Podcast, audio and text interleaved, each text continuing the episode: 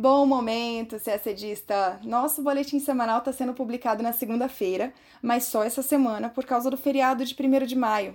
E olha, foi até bom deixar para fazer as atualizações na segunda, porque muitas notícias tiveram uma reviravolta no fim de semana. É o caso da decisão do governo brasileiro de expulsar diplomatas venezuelanos. Essa ordem foi barrada no fim de semana pelo Supremo Tribunal Federal. Numa reunião do Mercosul, a Argentina voltou atrás da decisão de se retirar completamente de acordos de livre comércio do bloco. A Colômbia é o mais novo membro da Organização para a Cooperação e Desenvolvimento Econômico, a OCDE.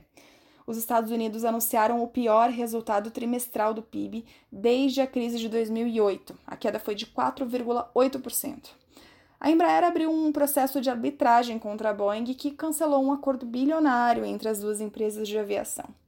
E agora, no domingo, foi registrada uma troca de tiros na zona desmilitarizada entre as duas Coreias. Os detalhes você vê agora no nosso podcast. Começamos com a América Latina. O STF suspendeu a ordem do governo federal que determinava a expulsão de 34 diplomatas venezuelanos ligados ao governo Nicolás Maduro. A decisão foi proferida no sábado, dia 2, o dia em que expirava o prazo dado pelo governo brasileiro para que os representantes venezuelanos deixassem o país. O ministro Luiz Roberto Barroso, do STF, atendeu a um pedido do deputado Paulo Pimenta, do PT do Rio Grande do Sul. Barroso afirma que pode ter ocorrido violação a normas constitucionais brasileiras, a tratados internacionais de direitos humanos e às convenções de Viena sobre relações diplomáticas e consulares. O ministro também argumentou que a necessidade de impedir a expulsão dos diplomatas era urgente por causa da pandemia da Covid-19. Para ele, a ordem da saída imediata viola razões humanitárias mínimas, porque os diplomatas não representam qualquer perigo iminente. A suspensão vale por 10 dias. Nesse período, o presidente Jair Bolsonaro e o Ministério das Relações Exteriores vão ter que prestar esclarecimentos ao STF. Bom, um dia antes, na sexta-feira, dia 1 de maio, o Procurador-Geral da República, Augusto Aras, enviou um ofício ao ministro das Relações Exteriores, Ernesto Araújo, em que afirma que a expulsão dos diplomatas pode contrariar tratados e convenções internacionais diante da situação dos serviços de saúde na Venezuela, né, no momento de pandemia. Lembrando que em março, o governo brasileiro determinou a remoção de seus diplomatas que trabalhavam na Venezuela. Desde 2019, o Brasil reconhece o presidente autodeclarado Juan Guaidó como chefe de Estado da Venezuela. Ainda falando sobre a América Latina, o tema é Mercosul. Uma notícia que repercutiu muito na semana passada foi a decisão da Argentina de se retirar das negociações dos novos tratados de livre comércio do bloco. As negociações que estão em curso, é importante dizer, e não as que foram já concluídas, como o famoso Tratado de Livre Comércio com a União Europeia. E o motivo da decisão? Vamos lá. O Ministério das Relações Exteriores da Argentina afirmou que a hora era de priorizar políticas domésticas para combater os efeitos da pandemia do coronavírus.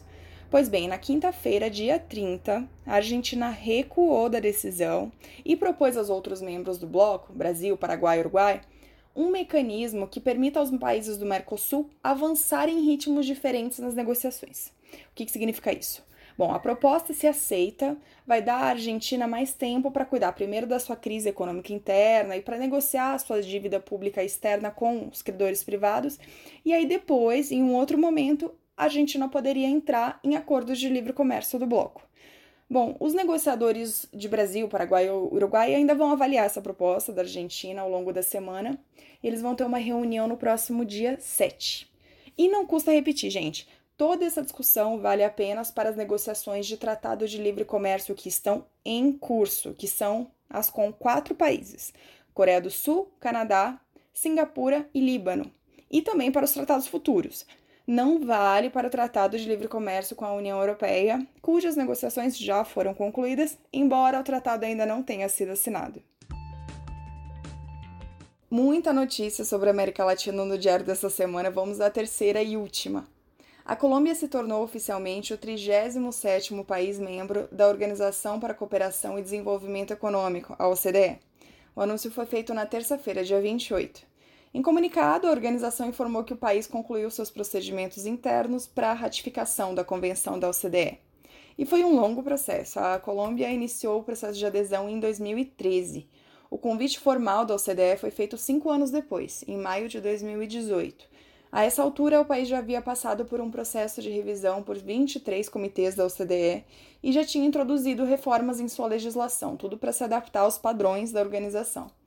A Colômbia é o terceiro país da América Latina a se tornar um membro da OCDE, depois de México e Chile. Segundo a OCDE, o próximo deverá ser a Costa Rica, que está cumprindo as, as últimas etapas do processo de adesão. O Brasil segue na lista de espera, ao lado de outros cinco países. Os Estados Unidos vinham defendendo a prioridade da Argentina e da Romênia. Mas, em janeiro desse ano, o presidente norte-americano Donald Trump anunciou que iria priorizar o pleito brasileiro para o ingresso na OCDE. E por falar em Estados Unidos, a pandemia do coronavírus provocou o maior recuo na economia norte-americana desde a crise de 2008. O PIB caiu 4,8% no período de janeiro a março, em comparação com o mesmo período do ano passado. Isso depois de crescer a uma taxa de 2,1% nos últimos três meses de 2019. Os gastos com consumo, que representam dois terços do PIB americano, tiveram queda de 7,6%. Desde o começo da crise do coronavírus, mais de 26 milhões de trabalhadores do país solicitaram seguro-desemprego. Isso apesar de várias medidas de socorro à economia americana, como, por exemplo, o pacote de 2,2 trilhões de dólares para ajudar empresas e famílias e o auxílio de 1.200 dólares aos afetados pela pandemia. Na quarta-feira, dia 29, o Fed, Banco Central Americano, manteve a taxa básica de juros próxima de zero, a faixa de 0 a 0,25% foi implementada de forma extraordinária no dia 15 de março para conter os impactos do coronavírus na economia americana.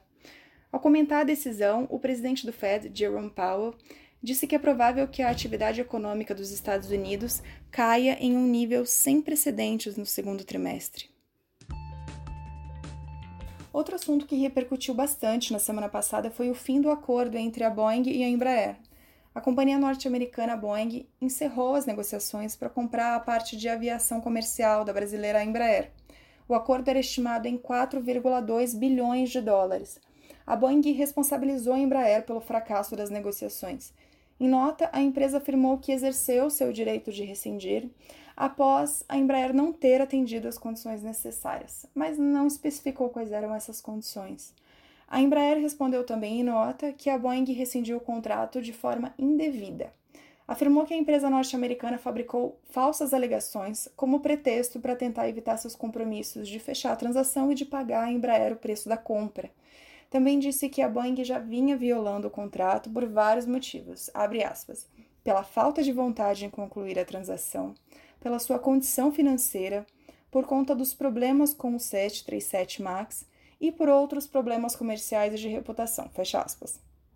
Ao mencionar o 737 MAX, a Embraer se referia aos dois acidentes aéreos que mataram mais de 300 pessoas e levaram esse modelo, o 737 MAX, a parar de operar. Foi uma grande crise para a Boeing. Mas vamos entender o conteúdo desse acordo. A previsão era que a Boeing assumisse 80% da divisão de jatos comerciais da Embraer. Além do setor comercial de jatos, havia uma parceria na área militar, o acordo previa a criação de uma nova empresa, na qual a Embraer seria sócia majoritária para a comercialização do cargueiro militar C-390 Millennium, o maior avião já desenvolvido no Brasil e que teve o projeto concluído recentemente. Havia também a possibilidade de essa nova empresa instalar uma linha de produção do modelo nos Estados Unidos. Mas foi tudo cancelado. E a Embraer, que já tinha investido 484 milhões de dólares para atender às condições do contrato, abriu um processo de arbitragem contra a Boeing para amenizar as perdas sofridas com o cancelamento do negócio. Não está definido ainda se a Embraer buscará socorro do governo federal ou se tentará um acordo com uma outra empresa. Uma das opções seria negociar com uma empresa estatal chinesa. E uma última notícia sobre as Coreias. Tiros disparados da Coreia do Norte atingiram um posto de guarda na Coreia do Sul neste domingo, dia 3, dentro da zona desmilitarizada que separa os dois países. Soldados sul-coreanos revidaram e não houve vítimas, ao menos do lado sul, segundo os militares do país. Ainda não está claro o motivo da ofensiva. A troca de tiros ocorreu um dia depois de a Coreia do Norte ter relatado a primeira aparição pública em três semanas do presidente norte-coreano Kim Jong-un. A ausência de Kim provocou muitas especulações e rumores não confirmados de que ele estava gravemente doente após uma cirurgia cardíaca. As duas Coreias permanecem tecnicamente em estado de guerra. É porque a Guerra da Coreia foi interrompida em 1953 por uma trégua e não por um tratado de paz. Mais um assunto para a gente acompanhar nessa semana. E esse foi o nosso boletim. Uma boa semana para você, se sedista, e até sexta-feira.